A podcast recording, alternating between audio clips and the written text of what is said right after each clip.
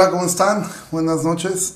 Eh, como siempre, un gusto el poder podernos ver, aunque sea por, esta, por este medio. Y bueno, vamos a, hoy nos vamos a ir un poquito rápido porque el tema de realmente es, es un tema sumamente importante y que creo que todos nosotros nos debe em, em, llegar mucho en en este tiempo que estamos viviendo y bueno, en general en todo lo que es la vida cristiana. Entonces, bueno, vamos a comenzar orando. Señor, muchísimas gracias por, por la oportunidad que tenemos de poder mirar tu palabra, Señor, y poder echar mano de ella. Yo te ruego, Señor, que nos ayudes a, aprender y a mirar tu palabra, Señor, y seguir eh, aprendiendo de ella para ser como tú eres, para, para nosotros actuar como Jesús, Señor y poder nosotros estar seguros cada vez más de esta salvación tan grande que tú nos has dado y poder nosotros vivir acorde a esto que tú has hecho con nosotros. En el nombre de Jesús, amén. Bueno, como hemos estado viendo, el primero de Juan es un sermón, es muy probable que haya sido un sermón de Juan y hemos estado estudiando acerca de de cómo es que el creyente puede, puede mirar que, que, que el capítulo 1 nos dice que Él es, él es luz. Y recuerda, eh, Juan todo el tiempo está hablando acerca de esto pero al mismo tiempo está haciendo mucho énfasis acerca de lo que es el amar a los demás. El capítulo 2 prácticamente trató acerca de estas marcas que, que debe tener un, creyente. Eh, en su vida, cuáles son un, verdadero creyente, eh, guarda sus mandamientos, guarda su palabra, ama a sus hermanos, es decir, que es lo mismo que decir que anda como Jesús anduvo, y permanece. En el capítulo 2, eh, eh, eh, Juan habla del espíritu del anticristo, ¿sí? habla acerca de todo esto, esto, este espíritu anticristiano que hay y sobre todo de los falsos maestros. Es así como hemos visto la primera parte del capítulo 2, cómo es que nos ha estado llevando acerca de esto, y después vimos en el capítulo 3 respecto a, que Dios nos ama. Y, Juan nos dice, miren cuál amor nos ha dado el Padre. Y hace esta parte de observa, eh, mira, eh, palpa, disfruta cuál amor Dios mostró para que nosotros pudiéramos ser llamados hijos de Dios y que nosotros pudiéramos eh, saber y entender que somos sus hijos, que Él es nuestro Padre, que nosotros podemos llamarlo a Él Padre pero al mismo tiempo Juan empieza a hablar acerca de cómo poder saber que yo soy eh, o, que, Dios es mi Padre. Y él comienza a hablar acerca de, de los hijos de Dios, los hijos del, del, diablo. Ahora, si tú piensas, ¿de dónde es Juan escuchó eso? Lo escuchó de Jesús. Jesús, después de haber multiplicado la comida, después que esta gente en Juan 6 regresa diciendo que eh, eh, quieren nuevamente desayunar, él dice, ustedes son de vuestro padre el diablo. Y entonces eh, Juan ha terminado diciendo en, el capítulo 3, versículo 10, que fue lo que vimos la semana el antier, en esto se manifiestan los hijos de Dios y los hijos del diablo. Todo aquel que no hace justicia y que no ama a su hermano no es de Dios. Entonces, Juan retoma este tema tan central y hoy eh, probablemente eh, eh, por, por, cuestión de tiempo que siempre está de los viernes es un poquito más corta, no lo podemos hacer tan largo, sin embargo es importante poder mirar la importancia que, que Juan hace esto, entonces aunque no me dé tiempo de terminarlo hoy, probablemente el lunes yo retome mucho de lo que estamos, estamos viendo, viendo aquí. ¿Por qué? Porque esto es quizá en la parte, mm, no puedo decir que la parte más importante, pero sí quizá la parte más importante de, de, la carta de Juan, porque dice, eh, el que no dice, todo aquel que no se justicia, que no ama a su hermano, no es de Dios, y da la razón. Porque este es el mensaje que han oído desde el principio, que nos amemos unos a otros. Y entonces Juan vuelve a esto que para que Jesús dijo, este es el nuevo mandamiento que yo les doy, que se amen los unos a los otros. Entonces Juan retoma esto y dice, porque este es el mensaje que han oído desde el principio, desde el principio de qué, desde el principio del Evangelio, desde el principio de la exposición del Evangelio han escuchado esto, ámense los unos a los otros. Y ahora alguien podría pensar, ¿y por qué ese es un mandamiento nuevo? Si la, eh, la ley ya, ya preveía el amar al prójimo, sí. Hay un amor al prójimo que todos nosotros debemos tener. Es algo que aún nosotros debemos amar a nuestros enemigos. Pero el nuevo mandamiento, lo que Jesús hizo un énfasis es, obviamente hay un amor que mostramos hacia todas las personas, hacia, hacia todos los seres humanos, hacia nuestros enemigos aún. Pero hay un amor que debe haber entre los que somos sus discípulos. Y eso es lo que Él está diciendo. Esto es nuevo. Ámense los unos a los otros, como yo los he amado. Y eso es lo que hizo que ese mandamiento fuera nuevo, porque ahora tenían un ejemplo de cómo amar. Ámense unos a otros como yo los he amado, no como ustedes piensan, no como ustedes quieran, no como a ustedes se les ocurra, sino como yo los he amado a ustedes. Y de hecho, por eso mismo, Juan dice, no como Caín, que era del maligno y mató a su hermano. ¿Y por qué causa lo mató? Porque sus obras eran malas y las de su hermano justas. Entonces, da una razón si tú preguntaras eh, a una persona, eh, si tú hicieras esta lección con tus hijos, con, con y esto es algo bueno para ti como padre, cuando estás enseñando a tus hijos eh, las historias de la Biblia, si tú le preguntas, a ver, ¿por qué razón Caín mató a su hermano Abel? Y alguien puede decir, ah, porque le tenía envidia, ah, porque este, porque Caín era, a lo mejor era el mayor y se enojó de más y lo intentó matar. Juan dice, la razón por la cual Caín mató a su hermano era porque era del maligno. ¿Sí? O sea, él dice, olvídate que tenía envidia, olvídate de que eh, eh, Caín eh, tenía un mal rato, que era iracundo. No, la razón por la cual mató Caín a su hermano era porque él era un hijo del diablo. Esa es la razón. Santiago dice, ¿de dónde surgen las guerras? Todo surge del corazón, de ahí viene, de ahí, de ahí es donde, de donde viene todo esto. Entonces, cuando tú enseñas a tus hijos, es bueno que tú les hagas ver esto. ¿Cuál es la razón por la cual Caín hizo lo que hizo? Porque él era un hijo del diablo. Él era del maligno. Y por ende, sus, eh, eh, eh, sus obras eran malas. Y obviamente, toda obra del hombre que no es regenerado, su corazón es una fábrica de hacer cosas malas. Y Juan, antes de entrar al tema que, que central de, esta, de este fragmento, dice, hermanos míos, no se extrañen si el mundo los aborrece. Es decir, no se extrañen que las personas malignas, que las personas que son hijos del diablo, les quieran hacer daño a ustedes. No se extrañen de eso. Eso es lo normal. De hecho, aquí podemos meditar en algo y pensar, extrañate si todo el mundo te acepta si todo el mundo te alaba, si todo el mundo te aplaude, y si tú dices, es que yo la llevo re bien con mi familia que es incrédula, la llevo re bien con mis amigos que son incrédulos, la llevo re bien con mis hermanos que son incrédulos, la llevo re bien con todos. Bueno, deberías de extrañarte allí, deberías de preocuparte porque algo estás haciendo mal, ¿sí? Es verdad, dice eh, eh, eh, la Biblia en Hechos que tenían, que llegó un punto donde la iglesia tuvo un pequeño lapso donde la llevaban bien con todos, ¿sí? Que había paz y que era y que tenían favor delante de Dios y de los hombres. Sí, pero tú ve cuánto tiempo les duró ese favor.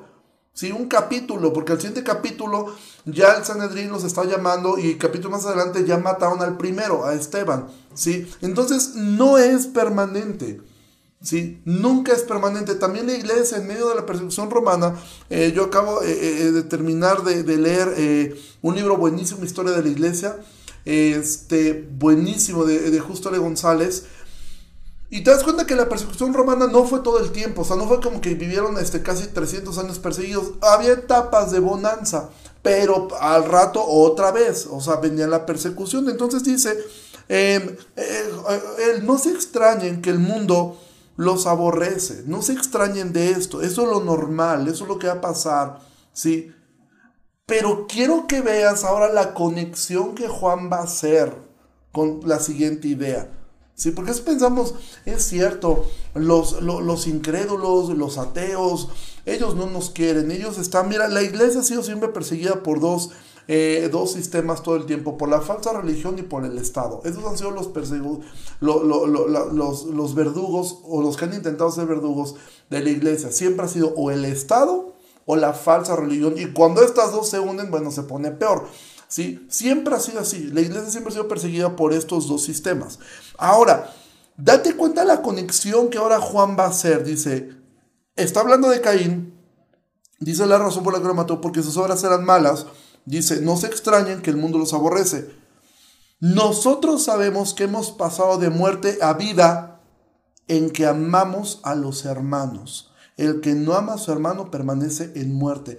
¿Te das cuenta la conexión que está haciendo Juan con Caín? Y él no va a decir, miren, los falsos hermanos están afuera.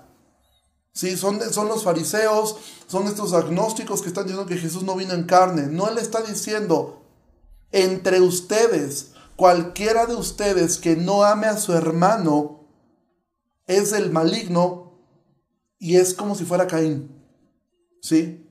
O sea, para él hay una conexión porque dice, nosotros sabemos que hemos pasado de muerte a vida en que, en que ofrendes, en que te reúnas, en que sirvas, en que seas el pastor, en que prediques. No, Juan dice, ¿en qué sabes que has pasado de muerte a vida? En que amas a los hermanos. Y si no quedó claro, Juan dice, en que no ama a su hermano, permanece en muerte. Es un practicante del pecado. Ahora, amar a tu hermano recuerda el contexto de Juan.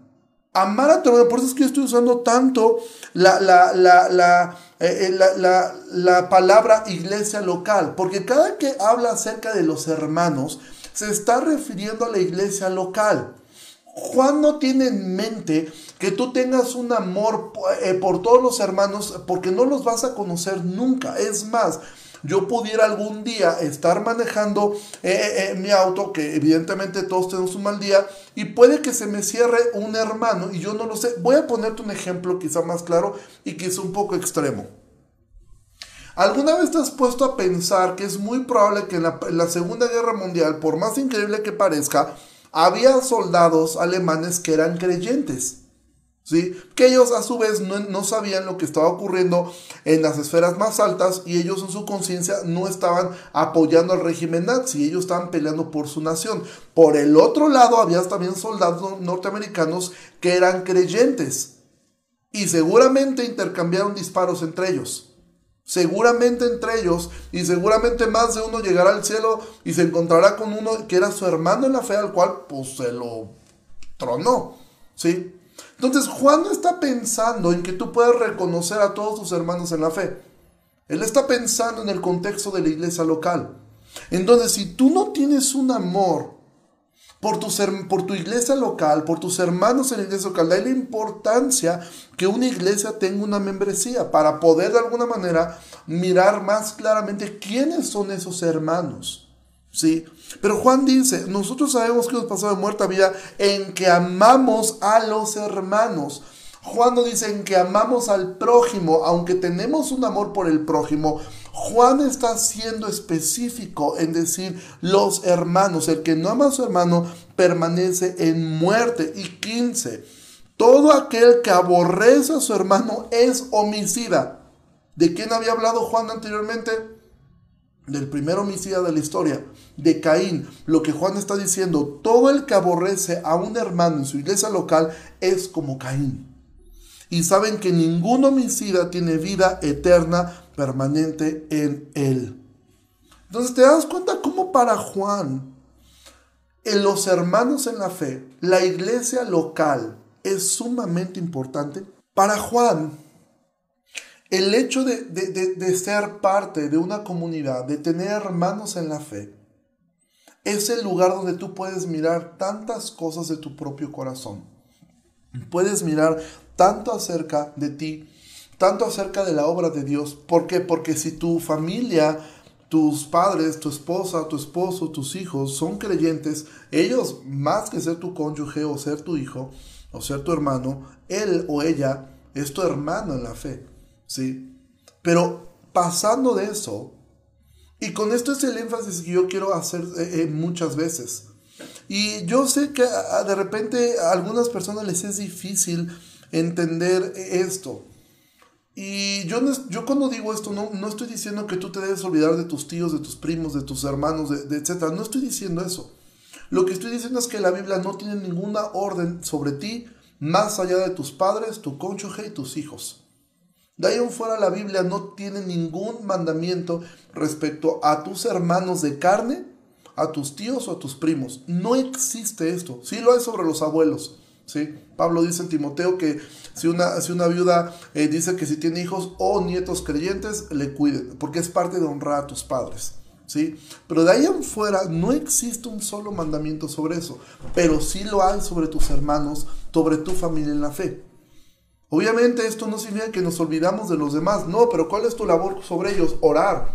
Yo actualmente, gracias a Dios, puedo decir como muchos de ustedes que tengo hermanos en la fe que son familia también mía. Tengo primos, ¿sí? Eh, algunos de ellos que son creyentes, ¿sí? Eh, mi madre que es creyente y también tengo primos y tíos y, tías que no lo son, ¿sí? De las cuales yo tengo que orar, pero nunca un tío mío que no es creyente o una tía mía que no es creyente, un primo mío que no es creyente estará por encima en mis prioridades que un hermano en la fe.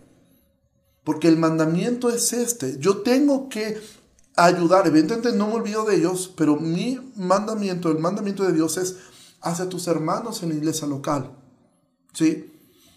Dice versículo 16, en esto hemos conocido el amor, en que Él puso su vida por nosotros. También nosotros debemos poner nuestras vidas por los hermanos. Jesús dijo, no hay amor más grande que este, aquel que pone la vida por, por, sus amigos. Ahora, cuando Juan está diciendo esto, dice, en esto hemos conocido el amor. ¿Cómo conociste el amor de Dios? El amor de Dios no fue algo que Él te gritó desde el cielo, los amo un montón, ¿sí? Nunca se olviden de eso, los amo mucho y ustedes son mis amados. No, Él vino a demostrar para que nosotros conociéramos el amor. ¿Cómo es que conocimos el amor? Jesús se encarnó, vino a vivir la vida perfecta que tú y yo no podíamos vivir, murió la muerte que tú y yo merecíamos y resucitó para la gloria del Padre y para salvación nuestra. Sí, esa fue la forma como Él mostró y nosotros conocimos el amor. Ahora, cuando aquí dice, nosotros debemos poner nuestras vidas por los hermanos, alguien podría pensar, bueno, sí, claro, o sea, por más mal que me caiga fulano de tal, si un día le, están asaltando, pues claro que me meto a defenderlo. Bueno, eso lo puede hacer un policía. Hay gente que le paga por hacer eso. Si tienes dinero, eso lo puede hacer un guardaespaldas, ¿sí? Juan va a explicar a qué se refiere poner nuestras vidas por los hermanos. Eso es lo que Pablo ha dicho, ninguno tenga un concepto mayor de sí mismo que el que debe tener.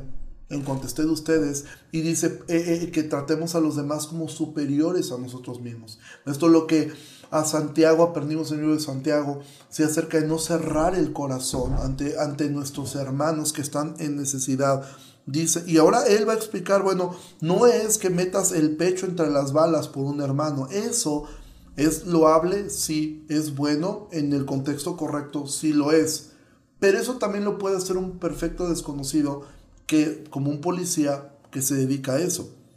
Y él va a decir una manera, dice, pero el que tiene bienes de este mundo y ve a su hermano tener necesidad y cierra contra él el corazón, ¿cómo mora el amor de Dios en él? O sea, Juan, de alguna forma, quiere ocupar hasta la lógica. Decir, a ver, si tú dices que el amor de Dios mora en ti, el amor de Dios que conociste a través de la historia de que el Hijo de Dios se despojó de todo para venir a, hacerse siervo, a vivir entre nosotros, que se humilló a sí mismo, tomando forma de siervo, vino a servirnos, vino a estar aquí, fue golpeado, fue escupido, es de, dejó absolutamente todo. Si tú dices que conoces ese amor, y tienes un hermano que fue comprado por la misma sangre que tú, que tiene el mismo valor que tú, que vas a compartir la eternidad con él eh, eh, eh, siempre, que fue salvado por Cristo, que vale la, sangre de Cristo, que exactamente está igual que tú en posición delante de Dios al ser un hijo de Dios. Y tú lo ves tener necesidad y tú tienes bienes de este mundo y cierras tu corazón contra él, Juan dice, no, no es lógico, no es lógico, no se puede. ¿Sí? Es tanto como decir, ok, aquí hay una alberca, me voy a aventar, ¿sí? Pero no tiene agua. Entonces es ilógico. No puede ser.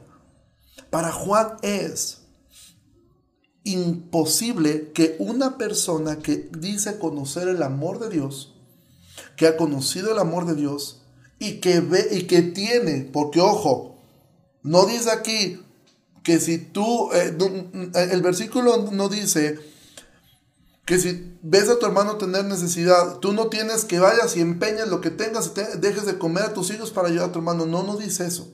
Dice, el que tiene bienes de este mundo. Y ahora tú puedes pensar, bueno, es que yo no tengo bienes de este mundo. Mira, repito, y esto es lo, lo, paradójico, quizá algunos que escucharan esto más adelante en un podcast o a lo mejor, mira, estos, estas grabaciones están llegando y hasta donde sabemos nosotros por unos hermanos de Perú que nos contactaron.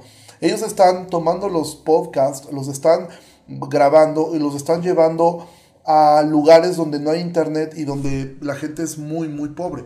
Bueno, ellos, si están escuchando esto, ellos probablemente, ellos no tienen bienes de este mundo. ¿Sí? Y lo que queda es orar por ellos y alguien, y, si no te voy a decir algo, es muy probable que esa gente tenga más disposición de, dar que la que quizá tú y yo tenemos. Pero tú que estás viendo esto, no, o sea, significa que tienes internet y tienes un, un, dispositivo móvil que muchos no tienen. ¿sí? Entonces tú que estás viendo esto en vivo, tú muy probablemente entras dentro de los que tienen bienes de este mundo. No muchos, pero es muy probable que tengas más que otros. Dices, si el que tiene bienes de este mundo y ve a su hermano tener necesidad, ahora dices, bueno, es que yo no, yo no sé de nadie. Bueno, si te la pasas encerrado en tu casa, lo cual está bien, es muy respetable si, si esa es tu decisión. Pero si tú dices, no, yo no quiero saber nada de nadie, a mí lo que me importa es que no me dé COVID, lo que me importa es que no me pegue el virus y por mí que el mundo rueda al revés si quiere, pero yo, no, bueno, si no ves, abre los ojos, por favor. Abre los ojos. Comienza a hacer llamadas, comienza a preguntar. ¿sí? Ora y pídele al Señor, recuérdame a mis hermanos. ¿Sí? Si eres miembro, bueno, tenemos una lista de miembros, puedes, puedes pedir al el WhatsApp, oye, me puedes mandar la lista de, miembros y empieza a ver y, y, comienza a pensar, oye, ¿él cómo estará? ¿Cómo estará la hermana fulana? ¿Cómo está el hermano tal? ¿Sí? Y mira si hay alguna necesidad. Hoy tuve una, una, una, este, eh, una plática con, con parte de, de, liderazgo de, de, Veracruz. Y simplemente cuando empezaron a hablar, comenzamos a mirar hermanos en necesidad allá. Y hay que hacer algo para poderlos servir a ellos y para poderlos ayudar a ellos. O sea, porque es parte de nuestra responsabilidad. Entonces dices, es que yo no veo. Bueno, abre los ojos, por favor, amado. Abre los ojos para mirar que hay necesidad de tus hermanos. ¿Sí? Yo sé que he dicho esto hasta el cansancio, y quizá haya gente que eh, eh, le, pegue, y créeme, a mí también me, me, me, ha golpeado esto, no solamente a ti, a todos nos ha golpeado. Yo cuando dimos esta parte del libro de Santiago, donde Santiago dice que los ricos aúllen porque sus posesiones se van a pudrir, dice su oro se está enmoheciendo. Mira, creo que a muchos esa palabra nos ha llegado. Y yo he visto la respuesta de tantos, y eso me ha dado tanto gusto el escuchar testimonios de hermanos en la fe que, me han dicho esta semana, ¿sabes qué? Pues yo me di cuenta que yo tenía algo y un día me habló un hermano y dije, está bien, ocúpalo, úsalo, tenlo en lo que pasa la pandemia, te lo puedo prestar, aún otros te lo puedo dar. Personas que han, que han ofrecido eh, aún sus, sus, este, sus, propiedades, quizás que en ese momento yo no lo estoy usando, yo sé que este pasa un momento duro, ahí está, pasando la pandemia, nos ponemos de acuerdo respecto a eso. Pero es que, amados, aparentemente uno diría, bueno, wow, qué lo hable. Sí, de verdad. Eh, qué padre que hagamos esto. Qué padre que hayamos otros, otros han ido, han visto, bueno, aquí yo tengo un montón de cosas que no uso. Eh, me han dicho, oye, podrías venir, aquí tengo ropa, tengo juguetes, tengo eh, para, alguien que para alguien de la iglesia que los necesite. Ok, y muchos han hecho eso. Sí. Muchos lo han hecho. Y quiero decir algo, qué bueno que lo has hecho, qué bueno que lo hagamos hecho, que lo hayamos hecho, qué bueno. Pero al final del día lo que debemos decir nosotros es siervos inútiles somos, porque simplemente hicimos lo que teníamos que hacer. ¿Sí? O sea, eso es tanto como un, hijo que llega a su casa y dice, papá, saqué 10. Qué bueno, hijo, felicidades, pero eso es tu responsabilidad. o sea, eso es lo que te toca hacer a ti, esa es tu chamba. Entonces, qué bueno que lo estemos haciendo, amados. Pero Juan dice, si tú ves a tu hermano tener necesidad y cierras contra él tu corazón, si tú dices, de verdad yo sí he visto necesidad en hermanos, yo puedo ayudarlos, pero la verdad es que he cerrado mis ojos. Bueno, cerrar los ojos ante la necesidad de alguien es cerrar el corazón. Y con esto terminamos. Hijitos míos. Y vuelve, mira cómo Juan vuelve con tanta ternura habla, porque Juan asume que muchos luchamos a veces con esto. Muchos luchamos con retener más de malas cosas. Muchos luchamos con decir, híjole, es cierto, yo tengo un buen de cosas. Eh, mujeres que dicen, tengo aquí una zapatería que yo sé que alguien más lo puede usar, pero eh, otros que dicen, yo tengo un montón de ropa, otros yo tengo un montón de tiliches, yo tengo esto, tengo... Y mira, no lo veas por el precio, ¿sí? O sea, yo, y Juan asume que muchos luchamos con esto. Y por eso él dice, hijitos míos. Es decir, ahora él vuelve a esta palabra de naciditos. Es decir, ok, a ustedes, hijitos, a ustedes que han nacido de nosotros, a los que me estoy dirigiendo, porque yo sé que otros que están allí, que creen que son hijos de Dios, simplemente van a escuchar esto, van a, van a decir, eh, pues sí, y no van a hacer nada. Entonces Juan da por sentado que muchos no van a hacer nada, lo mismo que yo doy por sentado que muchos o algunos de los que escuchan esto no van a hacer nada tampoco. Pero entonces Juan vuelve a hablar a ese grupo de creyentes, a ese remanente, a esos hijitos, a esos naciditos, hijitos míos. No amemos, y me encanta esto. Juan se identifica con ellos. Juan no dice, hijitos míos, no amen de palabra ni de lengua. No, él dice, no amemos. Él se asume también que en algún momento, y mira que sí, en algún momento Juan fue así. En algún momento Juan lo que quería es que le cayera eh, fuego a una ciudad. ¿sí? En algún momento lo que él quería es estar sentado a la diestra de Jesús. Pues, eh, eh, y Juan seguramente también en algún momento luchó con retener algo más de lo que debía tener. Y entonces él dice, hijitos míos, no amemos. Él se, identifica con todos. No amemos de palabra ni de lengua, sino de hecho y en verdad. Entonces Juan se identifica con la lucha que todos tenemos con, con, querer retener de más las cosas, con la lucha de que Dios dice, no, es que esto sí lo voy a usar un día, no, es que esto me gusta un montón, o le ponemos tantas cosas sentimentales a, a tantas, es que esto me lo regaló fulano, es que esto eh, tiene un significado para mí muy bonito. Está bien, pero alguien más lo puede usar, amado. Alguien más lo pudiera utilizar, alguien más le puede servir. Entonces, no cierres tu corazón ante la necesidad. De verdad, hay tanta necesidad en tus hermanos.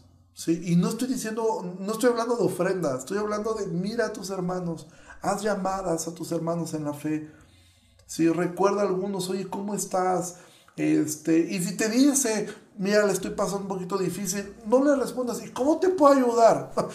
Esa es la, quizá la pregunta más incómoda que te pueden hacer cuando tú tienes necesidad. Si ya escuchaste algo, simplemente actúa. ¿Sí? Más allá del, del, del, voy a orar por ti, que como aprendimos el, el viernes pasado con el pastor Jacobis de Colombia que nos compartía en la reunión de oración, a veces hacemos un cliché de eso, decimos, voy a orar por ti, la realidad es que ni oramos, ¿sí? Simplemente es como un cliché eh, de, y a veces nosotros ya contamos eso, ay te pido que estés orando, realmente lo que queremos es que sepas la otra persona, ¿no? Pero no hagamos un cliché de esto, o sea, si decimos, vamos a orar, voy a estar orando por ti, este, hagámoslo. Pero Juan dice, lleva eso al hecho, a los hechos, lleva eso como Santiago dice, la fe sin las obras es fe muerta. Entonces, vuelvo lo mismo. Juan no está hablando de un socialismo. Juan está hablando de una verdad, ¿sí? Mirar por la iglesia local, por tus hermanos en la fe. No te estoy hablando aquí de la estructura, ni de las eh, facilidades de la iglesia, ni de las compras. No, te estoy hablando de tus hermanos en la fe. ¿sí? De ese hermano en tu grupo pequeño que sabes que no se puede conectar porque no tiene quizá un teléfono y tú tienes como dos que no usas, eh, eh, que de ese hermano que tiene, que sabes que no ha podido eh, moverse mucho porque no tiene cómo, hacerlo, de ese hermano que acaba de tener un hijo, o, y, y tampoco asumas que todos los que tú los ves bien tienen todo habla quizá a, alguien, oye, ¿cómo estás? A, gente que ha sembrado en tu vida, ¿cómo estás? ¿Cómo le estás pasando? Eh, eh, oye, ¿sabes qué? Y si Dios pone en tu corazón algo por alguien, hazlo, no te pongas nada, no lo necesita. ¿Sí? O, el, o este pretexto, no, es que no se vaya a ofender, deja que se ofenda. ¿Sí? Ya será problema de él, ya no será problema tuyo. Entonces, amados, no amemos de palabra. Y Juan me encanta que ha sido fuerte lo que ha hablado, porque Juan ha dicho, bueno, si ustedes no aman a sus hermanos, ustedes son como Caín, son asesinos. Pero él sabe que hay muchos que estamos luchando con, con desprendernos, entonces él se identifica y dice, no amemos de palabra, él se identifica, así como Pablo cuando dice, no nos cansemos de hacer el bien, él se identifica, mira, si hay alguien que parecía que era, era incansable, era Pablo. Si había, creo que había un, un, siervo de Dios que no luchó con la pereza, fue Pablo. Pero él dice, no nos cansemos, él se identifica. Y porque seguramente también algunos se cansó. ¿sí? Y Juan dice, no amemos, él se identifica con nosotros porque sabe que para todos nosotros siempre estos son, son temas difíciles. Entonces, no cierres tu corazón ante la necesidad, no cierres, pero también está la otra parte, y tengo que decirla, tampoco abuses de tus hermanos. Si tú tienes, ¿sí? Y te ofrecen, y tú tienes, di, ¿sabes qué? Busquemos a alguien más que lo necesite. Si yo, gracias a Dios, estoy bien, vamos a ver a alguien más que lo pueda necesitar. ¿sí? O sea, no abusemos de nuestros hermanos, ¿sí? no abusemos de, de, también de la, de, la, de la bondad de nuestros hermanos, no abusemos de eso. ¿sí? Eso, eso es pecaminoso, porque puede ser que le estés quitando algo a otro hermano que realmente lo necesita. ¿sí? Entonces, si tú puedes eh, eh, hacerlo, si tú dices, no, te estoy bien, dilo, o sea, y sabes que busquemos a Y si tú sabes, pues que mira, yo no lo necesito, pero sabes que creo que él sí. ¿Y por qué no le hablamos y por qué no se lo ofreces a él? ¿Sí? Entonces, no amemos solamente con de palabra, ¿sí? Entonces, eh, eh, pues oremos, vamos a terminar ahora eh, esta parte. Señor, te agradecemos muchísimo por esta noche, Señor, gracias por, por permitirnos el poder aprender tu palabra y tu ruego que bendigas a mis hermanos y que nos prepares ahora, Señor, para nuestra reunión de oración. Más tarde, en el nombre de Jesús oramos. Amén. Bueno, pues Dios les bendiga muchísimo. Este, el IBEG y asistentes a la IBEG de Veracruz, Chicotepec, Jalapa, o personas que asistan a la iglesia, eh, nos vemos ahorita en, 20 minutos por Zoom. Recuerda, es una reunión abierta a, no importa si eres miembro de la iglesia o no lo eres. Eh, también siéntete en la libertad de invitar a personas. El único es que no sean que no estén yendo a otra iglesia, o sea, que no sean, si ellos, sabes que mi vecino no es creyente, pero eh, igual puede estar, adelante, siéntete en la libertad de compartir la invitación de suma que tú quieras, solamente eso, que no sean asistentes a otra iglesia, que sean personas nuevas. Y si tú eres asistente, nos vemos ahorita en 20 minutos. Hoy estará, tenemos un predicador eh, invitado, como todos los viernes, y nos vemos un ratito. Dios les bendiga mucho y que pasen buena noche. Gracias.